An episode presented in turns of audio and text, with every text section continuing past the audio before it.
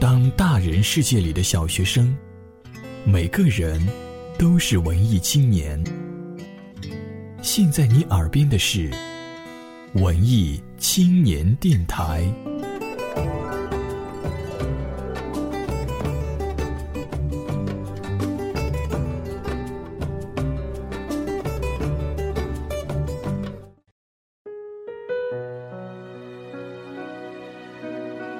个人都盼望快点成长，可是转眼就开始留恋从前的时光。可谁也不知道，时间的深处停留在怎样的未来。人类是敏感又孤独的生物，最容易受到伤害。不要用失去的方式来确认无法失去。我是麦芒，我认为喜欢一个人就应该抱有原则去死的决心，不管发生什么事儿，都要坚定地站在他的身边。我是谢景元，虽然做出数完就给你全部的承诺，反而总是麦芒他给了我更多。你用自己的规则走自己的路，温暖了别人，最后让别人懂得自己也能够给人温暖，不能力挽狂澜。不能改变已发生的悲剧，我唯一能做的，不过是陪你到世界的终结。人与人一旦分享了过往和秘密，就会形成羁绊。我是齐寒。无论你遇到什么事情，如果想不到别人，一定要来找我。虽然我不知道我能为你做什么，但至少我可以陪着你。我是韩依依，成全我被保护与被珍惜这种幻想的只有你，甚至不止于保护，而是呵护；不止于珍惜，而是宠溺。我唯一确定的是，这绝不是轻飘飘的爱情。而今我却无从知晓，被否定的是轻飘飘还是爱情。我是金指慧，有时候重要性需要通过距离来确认。被截断的线段始终还是线段，可悲的是，从一个端点延出的线，傻傻的跑向无穷远，找不到能够停靠的另一个点。最令人难过的是，不是他离开，而是他离开的原因我不明白，却没有勇气去问明白。我是魏巍，我付出了那么多，看见的人、理解的人、在乎的人，只有你。一个人的一生中，总会有几个对自己意义重大的好朋友，少了黑白，有了流光溢彩。这是他们的故事，一种爱，两个七转流年。校园广播剧《靠近我，温暖你》，改编自夏明优校园小说《陪你到世界的终结》，第一集。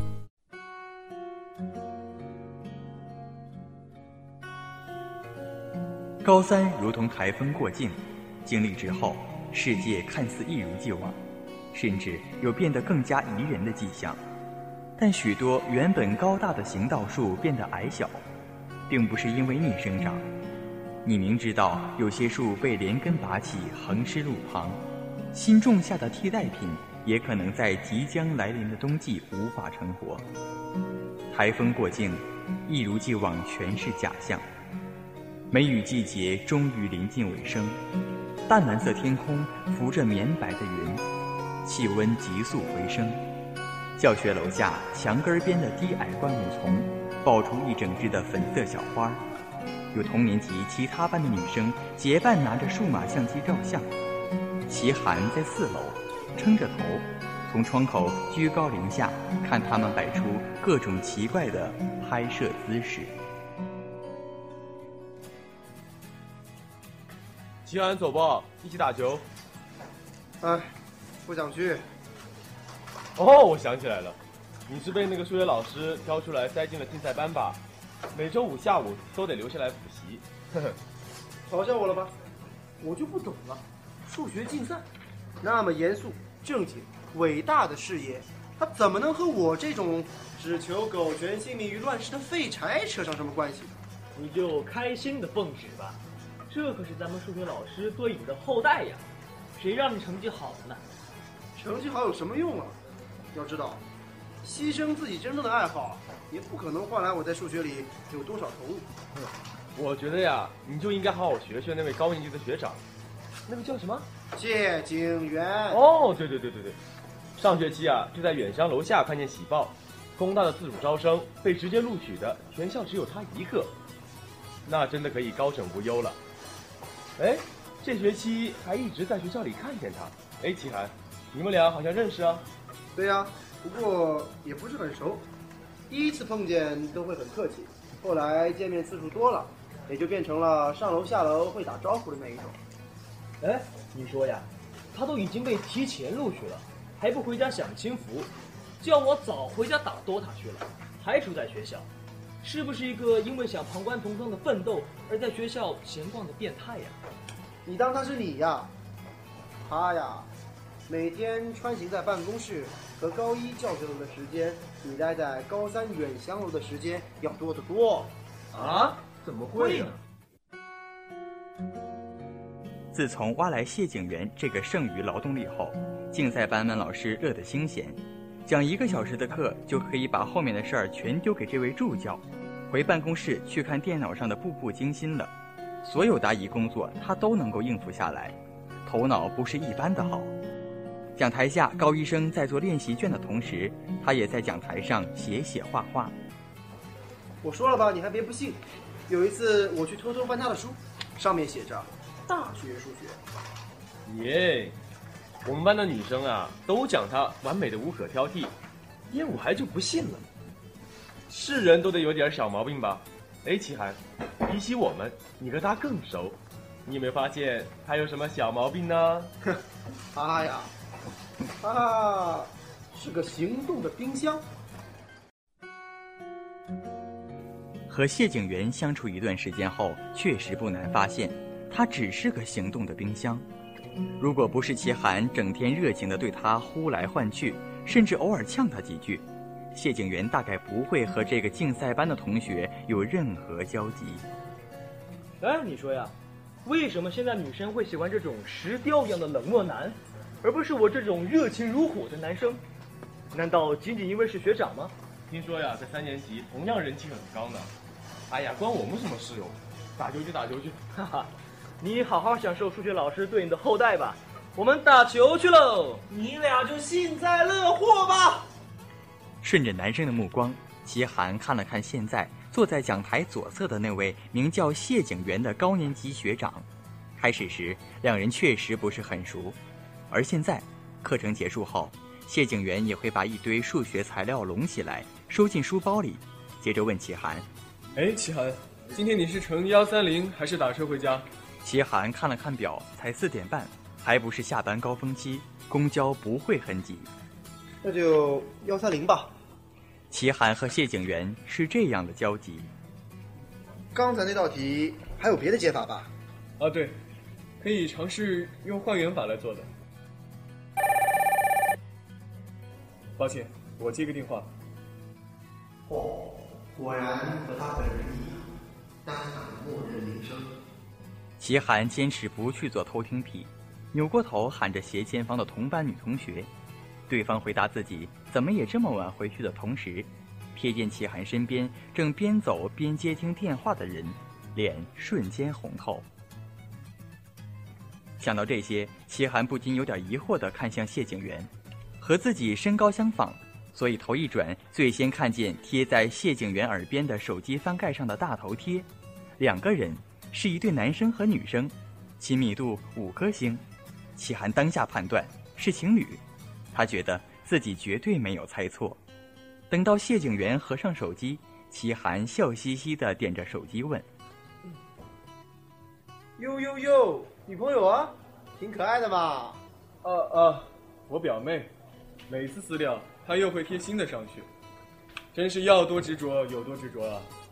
她在读小学，和你一样，也高一了。在你眼里，我像是那种有小学生女友的人吗？哦，那可不一定哦。男生的调侃下隐藏着不易察觉的攀比，不能和女生间的那一种笼统的称为嫉妒，只在意识到身边很多女孩子都把视线移开，投向另一个身影时。稍微有一点能体会肉骨头被抢走的心情。关于小学生女友的话题几乎立刻就结束了。对了，我妈妈刚才打电话过来，说昨天家里酱油就用完了，让我带一瓶回去。等会儿下车时帮忙再提醒我一遍吧。即使是这样完全不适合十八岁男生来处理的事情，他说在嘴边也没有表现出丝毫的困惑。一个连酱油都可以很自然的应付的人，究竟是怎样的女生能够造成他无奈的语调？下了楼梯，穿过校门，又过了马路，齐涵在想，如果再把话题重新捡起来，会不会显得别扭？在站台上停下来。谢景元听见身边比自己低两个年级的齐涵很突兀的问：“他在我们学校吗？你妹？哦不，你表妹？不是的，他在阳明中学。那离你家很近的。你很关注？你当初吧，我也想过考阳明，后来我妈说那学校美女太多，我去了肯定是要早恋的。那你最后来盛华是为了向你妈证明？”但盛华也可以照常不误了。你可别拿这个业务。我最近啊，被女生吵的是头疼的不得了。谁让你小小年纪脚踩好几条船？你好意思说我？我本来是不想提金某贵和刘某川的。三年级的金三角啊，金三角。给我够了。哎，对了，你表妹中考多少分进的阳明啊？五百一十七分吧。到目前为止成绩还可以，也是从小立志考工大的，但我倒不想给她任何压力，她开开心心就好了。齐涵注意到，不知不觉谢景元竟然露出了微笑。之前不算短的交往时间，让齐涵早已信服。谢景元不是面神经麻痹，就是面肌肉僵化，任何时候都只有一副冷漠神情。听着他说无忧无虑就好，甚至有一些感动。可事后仔细一想，不过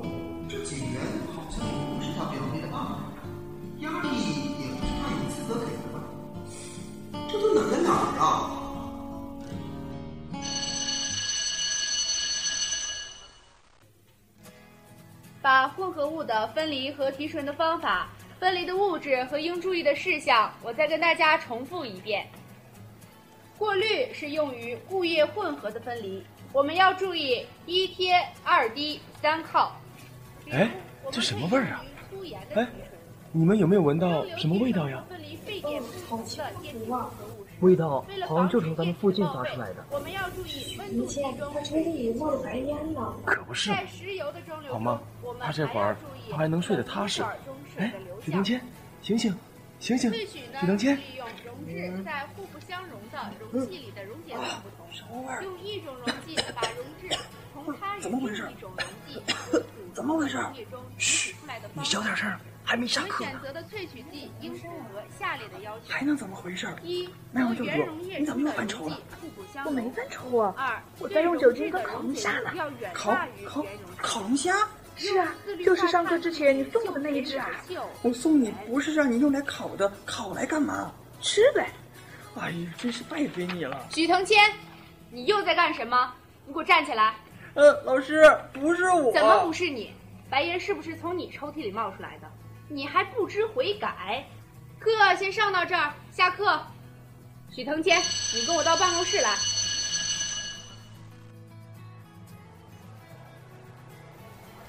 麦芒，这马上就上课了，许腾谦都被叫去办公室一整个大课间了。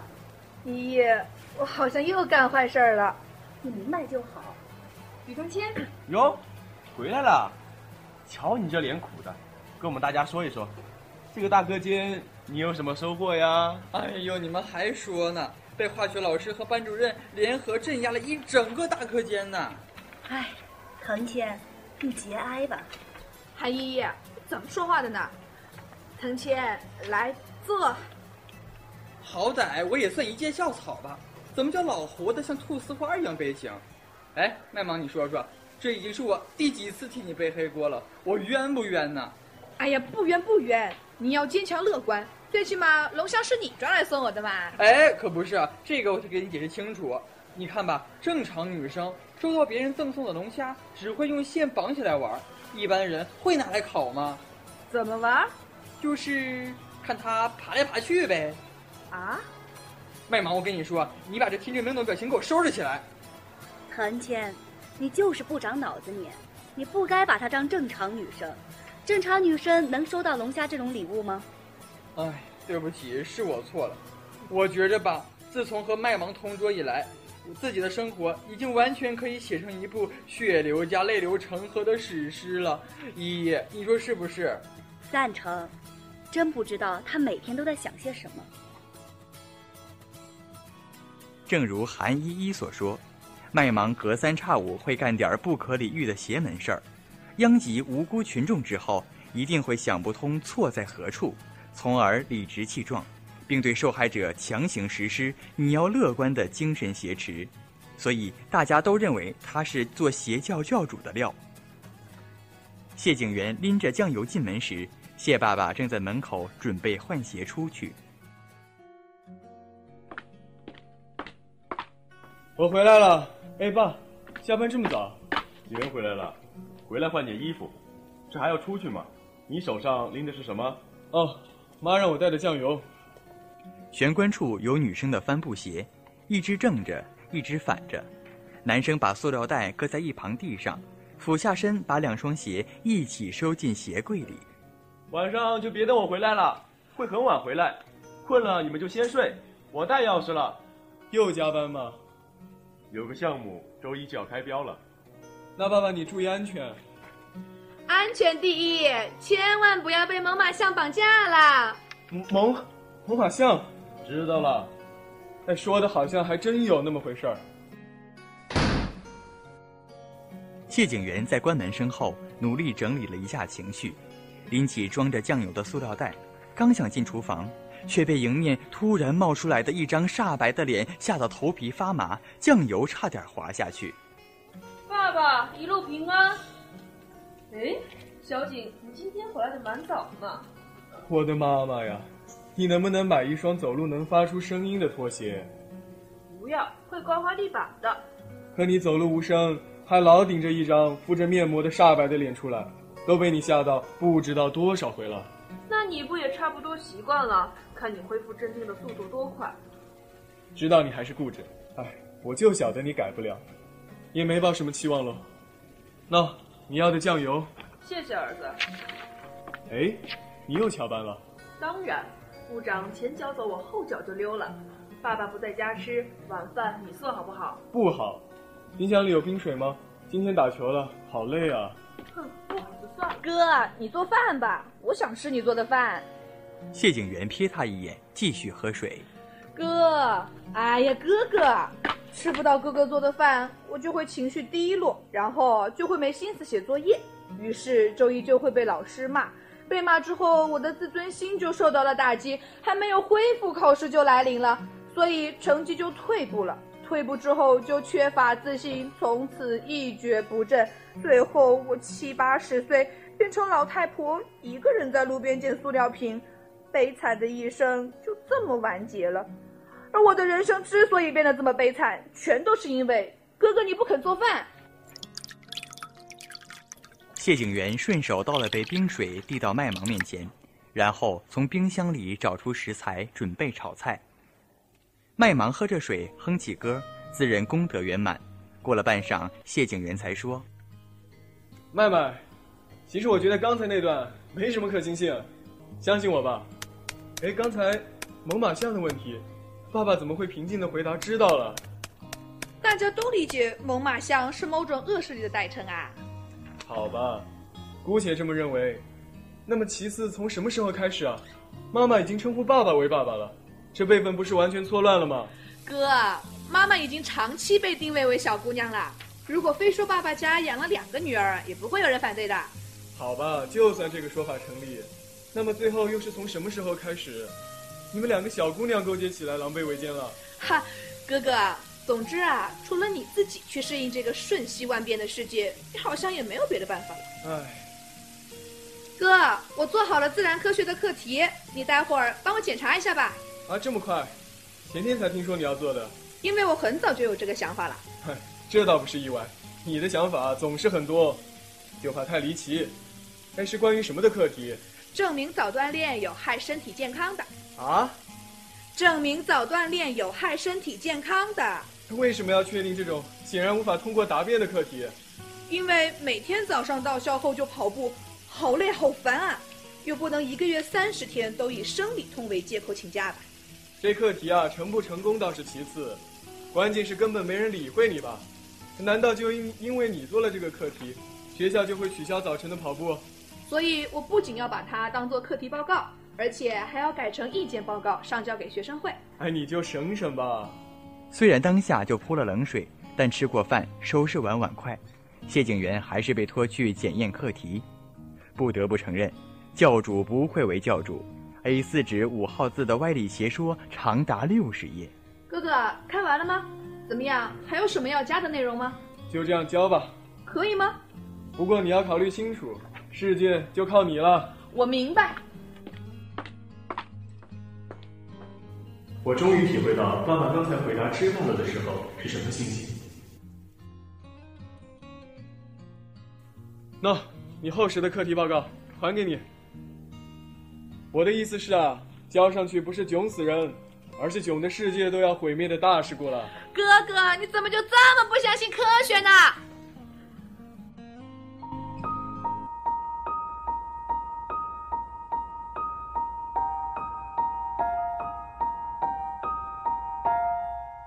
广播剧《靠近我，温暖你》第一集完。